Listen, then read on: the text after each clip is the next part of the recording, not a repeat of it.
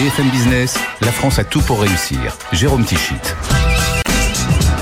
Bonjour, bonjour et bienvenue dans la France à tout pour réussir. Chaque semaine, vous le savez, un concentré d'économie positive sur BFM Business. Et cette semaine, vous le voyez, nous sommes dans les allées du 59e Salon de l'Agriculture qui se tient jusqu'à ce dimanche, porte de Versailles à Paris. Dans un instant, je serai aux côtés de Valérie Leroy, c'est la directrice du salon, pour un tour d'horizon de cette édition 2023. Elle nous dira notamment quel est l'état d'esprit du monde agricole, un milieu, vous le savez, qui n'est jamais épargné ni par les crises ni par les difficultés, mais c'est un milieu qui sait aussi euh, faire preuve d'une grande résilience.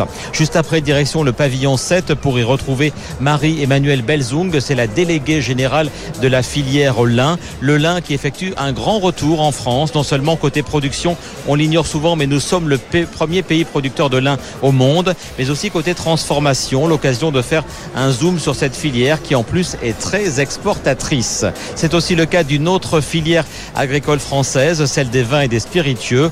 La balance commerciale du secteur est de plus de 15 milliards d'euros. Nos invités pour en parler seront Jean-Pierre Cointreau, c'est le président de la Fédération française des spiritueux, ainsi que Nicolas Ozanam, qui est le délégué général de la Fédération des exportateurs de vins et de spiritueux de France. Mais tout de suite, donc, direction l'entrée principale du salon pour y retrouver Valérie Leroy, la directrice de ce salon 2023. BFM Business, la France a tout pour réussir. Et nous voici en effet à l'entrée principale du salon, à quelques mètres euh, d'Ovalie, la vaillante vache salaire qui est euh, l'égérie, qui est l'emblème de cette édition 2023. Euh, Et la première invitée de cette émission spéciale de la France à tout pour réussir est Valérie Leroy, directrice du salon. Bonjour Valérie Leroy. Merci de nous accueillir beaucoup de monde pour cette édition 2023. Euh, D'ailleurs, les chiffres de la fréquentation. Alors, on enregistre cette émission le mercredi 1er mars. Le salon se finit le 5 mars. Est-ce qu'on est sur une bonne tendance? Est-ce que la barre des 500 000 va à nouveau être franchie cette année? Alors, euh, j'ai pas de boule de cristal pour pouvoir le dire, mais ce que je peux vous dire, c'est que la tendance est positive. Euh, L'année dernière, effectivement, on avait réuni 500 000 visiteurs pour l'édition des retrouvailles, qui se trouvait juste après une édition blanche. Euh, cette année, vraisemblablement, on repassera les 500 mais vous savez, globalement, nous, on accueille 1% de la population française, c'est-à-dire aux alentours de 600 000 visiteurs. Voilà, nous, euh, on ne cherche pas non plus un record. Si on est entre 500 et 600, ça sera très bien. Et l'état d'esprit des exposants, c'est une année qui est à la fois belle sur euh, certains points. On va parler dans cette émission de la filière lin et de la filière des vins et spiritueux qui fonctionne bien, mais tout n'est pas rose non plus. Quel est l'état d'esprit des participants? On connaît l'actualité. C'est ce soir, mercredi 1er mars, que se terminent les négociations entre distributeurs et producteurs. C'est pas simple. On a aussi parlé euh, de tous les produits pesticides, etc.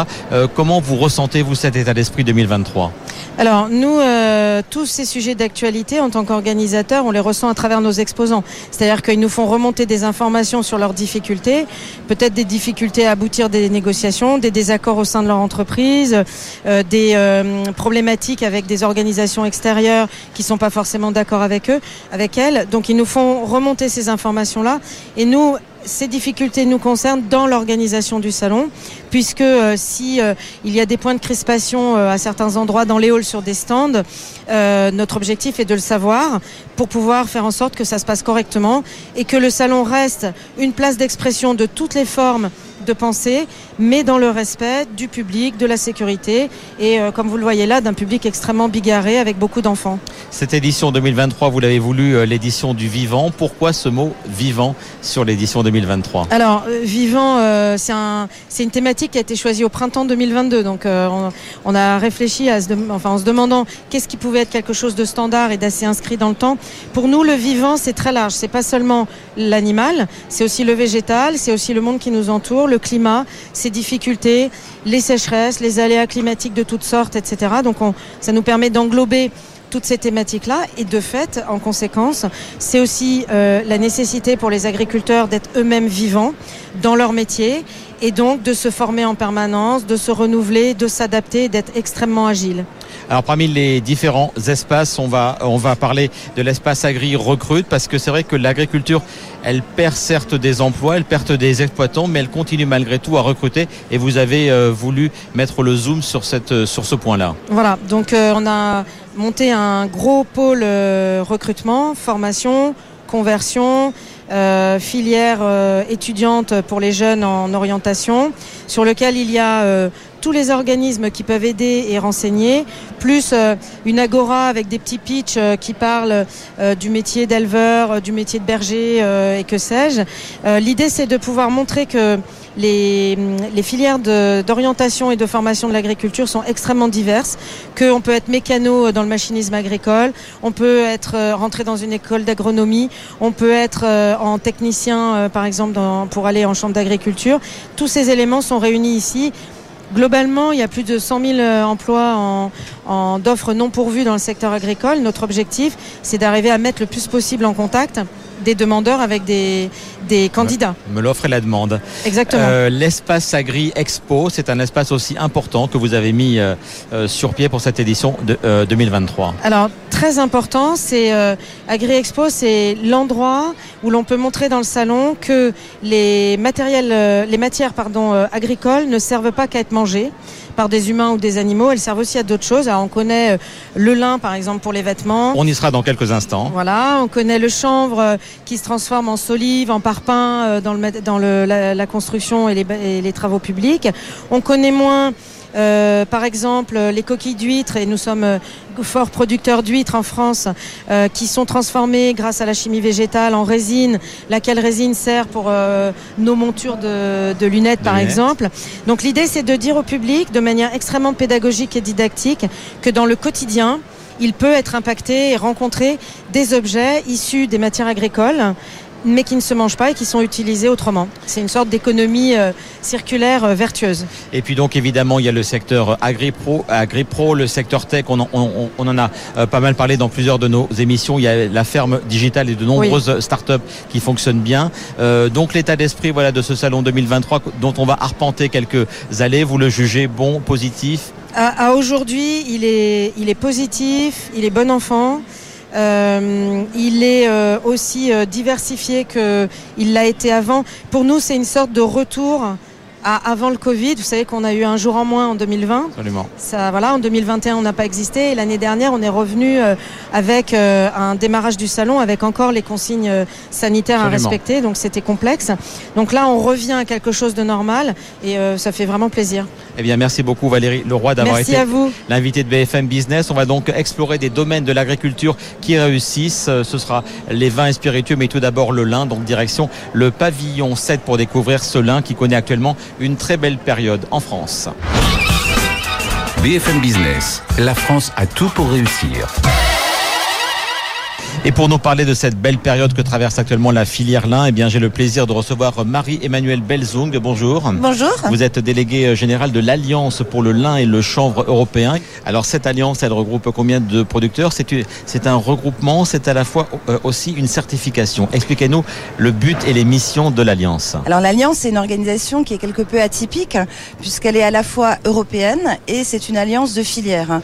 On démarre au stade agricole avec euh, plus de 10 000 agriculteurs qui font du lin sur la, une région qui s'étend de Caen à Amsterdam. Donc France, Belgique, Pays-Bas, voilà. Exact.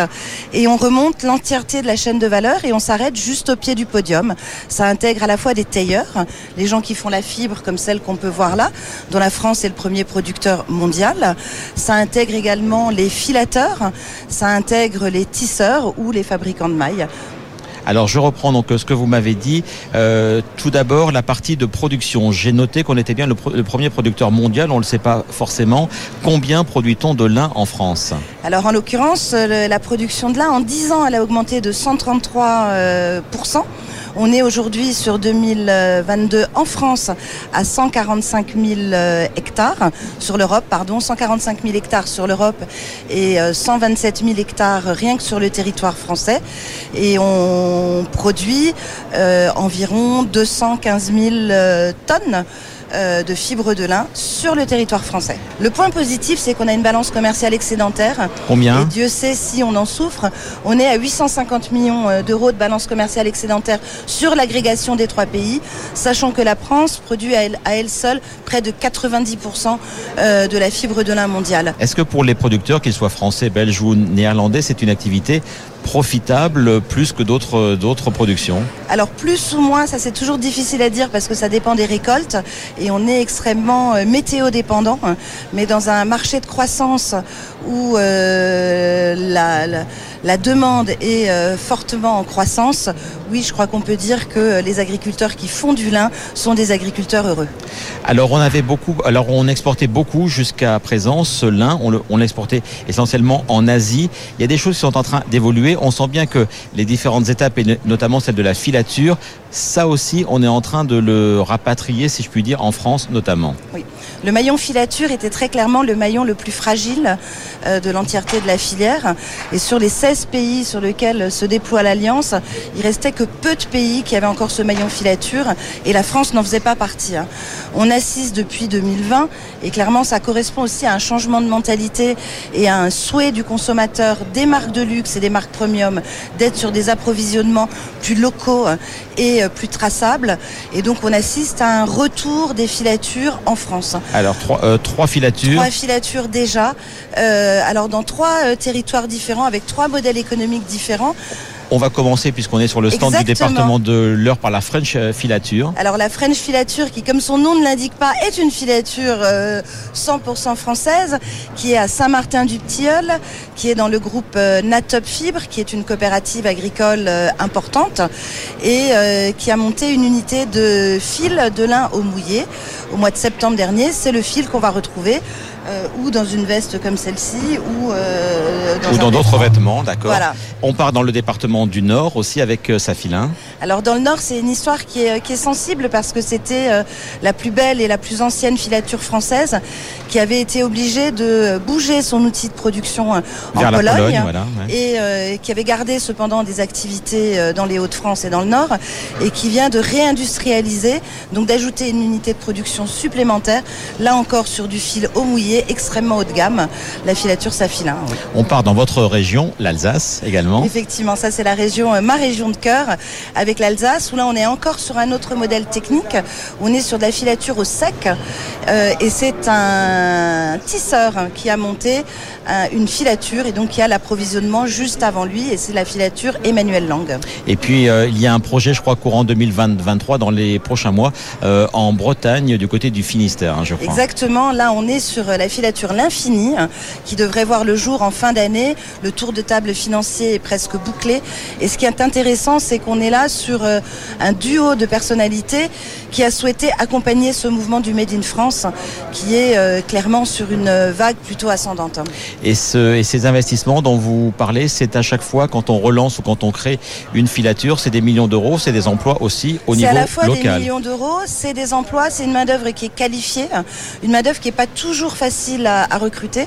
Donc c'est vrai qu'il y a un jeu de recrutement à tous les stades de production. Euh, dans les champs, le lin c'est une main d'œuvre cinq fois supérieure euh, au blé. Donc on est sur une main d'œuvre importante. Il en, de même, il en est de même sur l'outil industriel, que ce soit en teillage ou en filature, donc des mains d'œuvre qualifiées, avec aujourd'hui des formations qui sont inexistantes au niveau collectif et qui passent souvent par des transmissions euh, au sein des entreprises, ou si je dois citer la région Normandie, la région qui, elle, accompagne l'ensemble de la filière et de la chaîne de valeur sur des plans de formation. Merci beaucoup Marie-Emmanuelle Belzong d'avoir été l'invité de la France à tout pour réussir. Vous parliez euh, de la balance commerciale du lin. On va aller voir un un secteur qui a une meilleure balance commerciale encore, plus de 15 milliards pour les vins et spiritueux, direction le pavillon 2. BFM Business, la France a tout pour réussir. Bonjour Jean-Pierre Cointreau. Bonjour à BFM. Vous êtes le président de la Fédération française des spiritueux. On est sur votre stand aujourd'hui. Un président, j'ai envie de dire, plutôt heureux, plutôt content. On va parler de l'export dans quelques instants. Mais euh, tout d'abord, la fédération, ça combien d'adhérents et le chiffre d'affaires euh, le plus à date?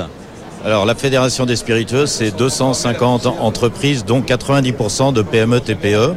Nous avons un chiffre d'affaires euh, supérieur à 13 milliards euh, d'euros, euh, dont 50% des produits sont exportés. Donc effectivement, c'est une belle fédération. Euh, on parle donc de spiritueux. Est-ce que vous pouvez nous rappeler la définition? On connaît bien les vins, on en parlera aussi dans quelques petits instants, mais les spiritueux, euh, est-ce que vous avez une définition? Alors les spiritueux, ce sont des produits euh, aromatisés euh, de plus de 15 degrés euh, d'alcool et le plus souvent l'aromatisation vient par la distillation ou la macération. Alors on, on- on a, on a quoi? Donc on parle d'absinthe, on parle de produits anisés, on parle de cognac, on parle de quoi quand on parle de, de spirit? Alors les principaux produits, euh, effectivement, le cognac qui est le produit le plus exporté puisque le cognac c'est 98% d'exportation. Euh, néanmoins aussi la, la- la vodka. La France ne produisait pas de vodka il y a 50 ans. Aujourd'hui, c'est le deuxième poste d'exportation. Les emplois de la filière, ça représente combien en emplois directs, mais aussi les emplois indirects et les emplois induits? Effectivement, c'est important de parler aussi des indirects. Nous avons euh, 10 000 salariés euh, en moyenne, mais en comptant tous les emplois induits, euh, nous allons jusqu'à 100 000 personnes. C'est un secteur qui recrute et qui connaît, comme d'autres secteurs, des tensions pour le recrutement. Nous, nous recrutons, mais euh, bien sûr, les tensions, elles existent comme partout. Néanmoins, euh, nos marques sont suffisamment attractives, nos métiers sont suffisamment attractifs pour que ça se passe pas si mal que ça. Et quand on échangeait avant cette, cette émission, vous m'avez dit on recrute plus jeune, plus féminin et plutôt bien rémunéré que ce que l'on imagine. Absolument, euh, la moyenne d'âge euh, est inférieure à, à 40 ans. La proportion des femmes, c'est 42% dans notre profession. Et la répartition des salaires et la répartition de la valeur ont toujours été très très importants au sein de la filière. Une filière donc avec des métiers, j'ai envie de dire, euh, un peu à l'ancienne, un peu traditionnels, mais est-ce que les méthodes de production évoluent? Est-ce que vous êtes comme toutes les filières? Il y a aussi la transition écologique. Est-ce que vous la suivez? Bien entendu, euh, il y a euh, notamment pour la distillation, par exemple, beaucoup d'expérimentations à Cognac sur euh, comment faire évoluer le cahier des charges pour économiser, et notamment dans la distillation. À Cognac, on doit distiller à feu nu. On est en train d'étudier, notamment la vapeur, par exemple, qui permettrait euh, d'économiser jusqu'à 80% de l'énergie. Un mot enfin toujours en économie et lié à votre activité sur le spirit tourisme. C'est beaucoup plus important qu'on ne l'imagine. Vos, vos entreprises, vos sites attirent beaucoup de tourisme. Le tourisme est très important pour nous. Le spiritourisme, c'est 2 millions de visiteurs au minimum en France maintenant, avec la moitié de nos sites de production qui sont ouverts à la visite. Et nous avons à peu près 20% d'étrangers qui viennent visiter. Merci beaucoup Jean-Pierre Cointreau. Je me tourne à présent vers Nicolas Ozanam. Bonjour, vous êtes le délégué général de la Fédération des exportateurs donc des vins et des spiritueux de France. On ajoute la dimension vin. Euh, L'exportation, c'est un secteur clé pour la France. On sait que notre balance commerciale est très déficitaire, 164 milliards en 2022. Eh bien, vous, vous en tirez très bien. Donnez-nous les chiffres de la filière vin et spiritueux. L'exportation des vins et spiritueux en 2022, ce sont plus de 17 milliards d'euros d'exportation et peut-être plus important par rapport à la balance commerciale, ce sont euh, 15 milliards 700 millions d'euros d'excédent, le deuxième excédent de la balance commerciale, c'est la réduction de 10% du déficit commercial de la France. Et vous êtes au même niveau que les parfums et les cosmétiques à quelques dizaines de millions d'euros près. Je On crois, se plaît à dire qu'on 2022. est légèrement au-dessus des parfums et cosmétiques, mais c'est effectivement ce qui est peut-être le plus marquant, c'est que c'est une performance qui est absolument constante dans le temps, et c'est sans doute ça le trait le plus dominant dans cette filière. Alors vous représentez donc à la fois les vins et les spiritueux. Est-ce que les deux jambes marchent d'un même pas? Est-ce en a une qui est un peu plus efficace que l'autre? Alors pour vous dire, euh, le chiffre d'affaires en 2022 a progressé de 12%, les vins ont progressé de 10%, les spiritueux de 12%, donc c'est bien la démonstration que euh, les deux catégories de produits évoluent de la même manière, même si à l'intérieur de chacune des catégories, il y a des rythmes qui peuvent être différents. Alors si les chiffres de l'export sont bons, c'est qu'il y a des acheteurs. Qui sont les, euh, quelles sont les grandes zones mondiales qui achètent nos vins et nos spiritueux? Alors la première chose qu'on peut dire, c'est que l'exportation, ça représente à peu près 50 dans le vin, 50% du chiffre d'affaires de la filière. Dans les spiritueux, on l'a vu, c'est beaucoup plus important. Deux, trois quarts de cette valeur se fait vers des pays hors de l'Union européenne et le premier marché qui est absolument dominant, ce sont les États-Unis. Les États-Unis représentent à la fois pour les vins et les spiritueux plus d'un quart de la valeur totale de nos exportations. Donc on a parlé des vins, on a parlé des cognacs, on a parlé du champagne aussi très euh, très important hein, pour notre pour notre export et la filière champagne se porte bien.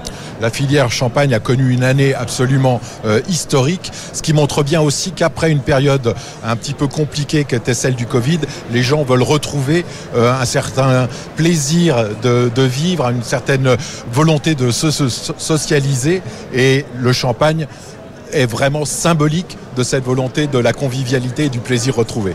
Messieurs, on est le 1er mars, on est au début mars 2023. Est-ce que les premiers chiffres euh, que vous sentez, est-ce que l'état d'esprit qui était très bon donc en 2022 vous semble aussi bon en 2023 Alors, certainement, il y a des éléments positifs qui s'annoncent pour 2023. Le premier d'entre eux est que en Asie, en particulier en Chine, on a connu une année encore en 2022 qui était compliquée du fait des confinements. Ce confinement a sauté. On voit que euh, nos clients chinois reviennent et se remettent à fréquenter les bars, les restaurants et à se retrouver ensemble. C'est certainement un moteur très important qui nous a fait défaut en 2022. Même optimisme chez vous, Jean-Pierre Cointreau? Optimisme euh, par définition. Néanmoins, il faut euh, faire attention à l'augmentation des prix de revient de nos produits. C'est un, thème sur lequel nous allons beaucoup travailler en 2023. Reste les phénomènes géopolitiques, mais ça, c'est pas de mon ressort. Absolument. Merci beaucoup à tous les deux d'avoir été les invités de la France à tout pour réussir. On était très contents de mettre en avant des filières qui réussissent, la filière lin et donc la filière vin et spiritueux. Et pour conclure cette émission, eh bien, on va se retrouver dans notre studio habituel pour une interview de Sébastien Gillet. La semaine prochaine, lui et ses équipes vont organiser le salon Global Industrie à Lyon. Nous y serons d'ailleurs pour une émission spéciale de la France à tout pour réussir. On en parle donc tout de suite avec Sébastien Gillet. BFM Business, la France a tout pour réussir. Et juste avant de nous connecter avec Sébastien Gillet, un rappel, car on vient de longuement parler d'alcool, tous ces vins et spiritueux, aussi français, aussi bons soient-ils, sont bien sûr à consommer avec modération. Bonjour Sébastien Gillet. Bonjour à vous. Et merci d'être en duplex de Casteuil dans le Lot-et-Garonne. C'est là au siège de JL Events Industrie que vous préparez le grand rendez-vous annuel de l'industrie en France et le salon Global Industrie qui se tient une année sur deux à Villepinte et l'autre à Lyon. Cette année, ce sera donc à Lyon à partir de mardi prochain, le 7 mars. Et 7 mars, eh bien, c'est précisément le jour qu'ont choisi certains pour essayer de mettre la France à l'arrêt, l'économie à genoux. Alors, y a-t-il, Sébastien Gillet, un risque pour cette édition euh, Global Industrie? C'est jamais l'idéal, euh, bien sûr, que d'avoir une grève quand vous faites un, salon qui plus est B2B. Euh, voilà, après, il faut toujours mieux être à Lyon parce que Lyon est connecté plutôt province à travers notre visitorat qui vient à 70% en voiture.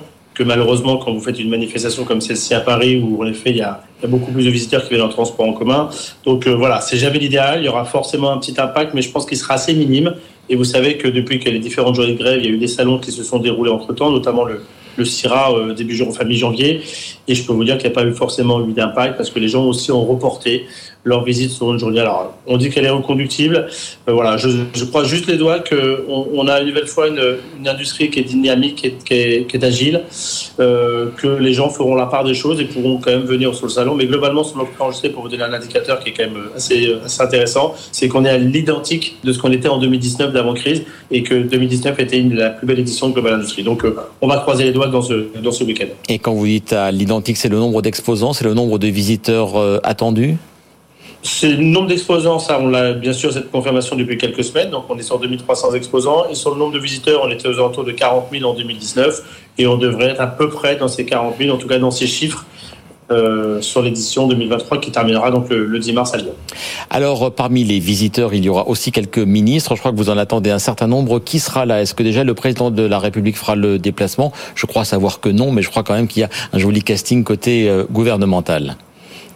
Non, non, on n'aura pas le, le, le, président de la République, on aurait bien sûr bien aimé. Peut-être que l'actualité, la, la, destination est, peut-être plus complexe pour lui sur un côté logistique. On aura en tout cas euh, sur le, le, ministre de l'Industrie, en l'occurrence Roland Lescure, euh, qu'on tient à remercier parce qu'il va venir sur deux jours sur le salon et c'est quand même euh, unique dans toutes les manifestations que vous avez la chance d'avoir, et notamment l'agriculture. En effet, oui, vous avez un défilé de, de politiques plus importantes sur l'agriculture euh, qu'on l'a aujourd'hui sur l'industrie. Quoique sur l'industrie, on commence à avoir de plus en plus de ministres.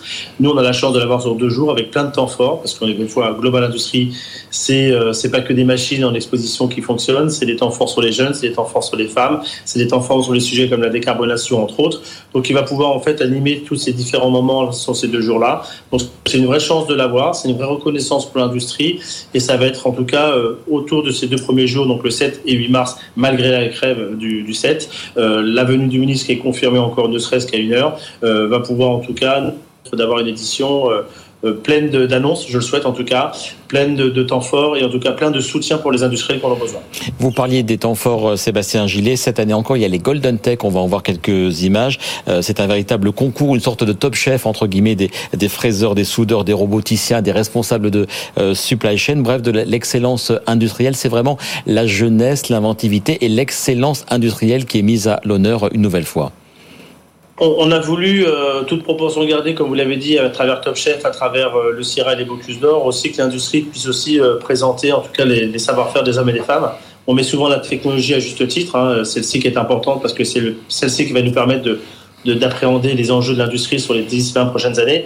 Mais si on n'a pas de compétences, si on n'a pas de jeunes, si on n'a pas les hommes et les femmes au cœur des usines, on peut avoir la plus belle technologie, ça ne va pas servir à grand-chose. Les Golden Tech vont parfaitement illustrer, en tout cas, le savoir-faire des hommes et dans les usines pendant ces quatre jours. C'est-à-dire que, comme vous l'avez dit, euh, Jérôme, à juste titre, en effet, l'ensemble des métiers de l'industrie vont être représentés à travers des rings, à travers des compétiteurs qui vont permettre en tout cas de montrer toute, euh, toute l'excellence euh, française de l'industrie, ce savoir-faire, pour avoir bien sûr des lauréats qui seront décernés donc le, vendredi, le vendredi midi.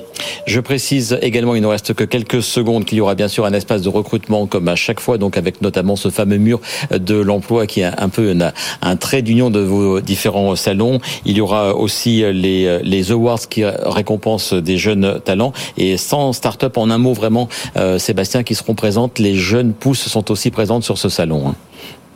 Les jeunes pousses, il faut les accompagner, il faut les aider. Et en effet, c'est la première édition. Alors, c'est la cinquième édition de Global Stream. C'est la première fois, en tout cas, où on va y dédier du temps, de, de l'espace et un maximum d'accompagnement de, sur ces jeunes pousses. Sur les startups, c'est comme vous l'avez dit, c'est 100 startups.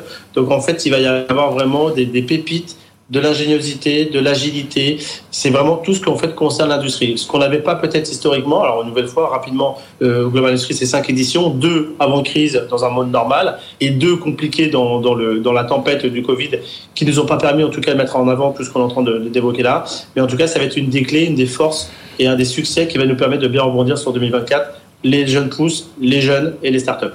Merci beaucoup Sébastien Gillet. Donc on vous retrouve à Lyon ce mardi puisque je précise que BFM Business continue euh, d'accompagner les grands événements de l'industrie. Nous serons avec Sandra Gandouin en direct de midi à 14h. Sandra pour 90 minutes de midi à 13h30 et je vous retrouverai pour une émission spéciale de la France Tout pour réussir à 13h30. Voilà donc c'est la fin de cette émission consacrée à la fois à l'agriculture et à l'industrie. Très bon week-end et rendez-vous donc la semaine prochaine pour une émission spéciale consacrée à Global Industrie. À très vite sur BFM Business. BFM Business, la France a tout pour réussir.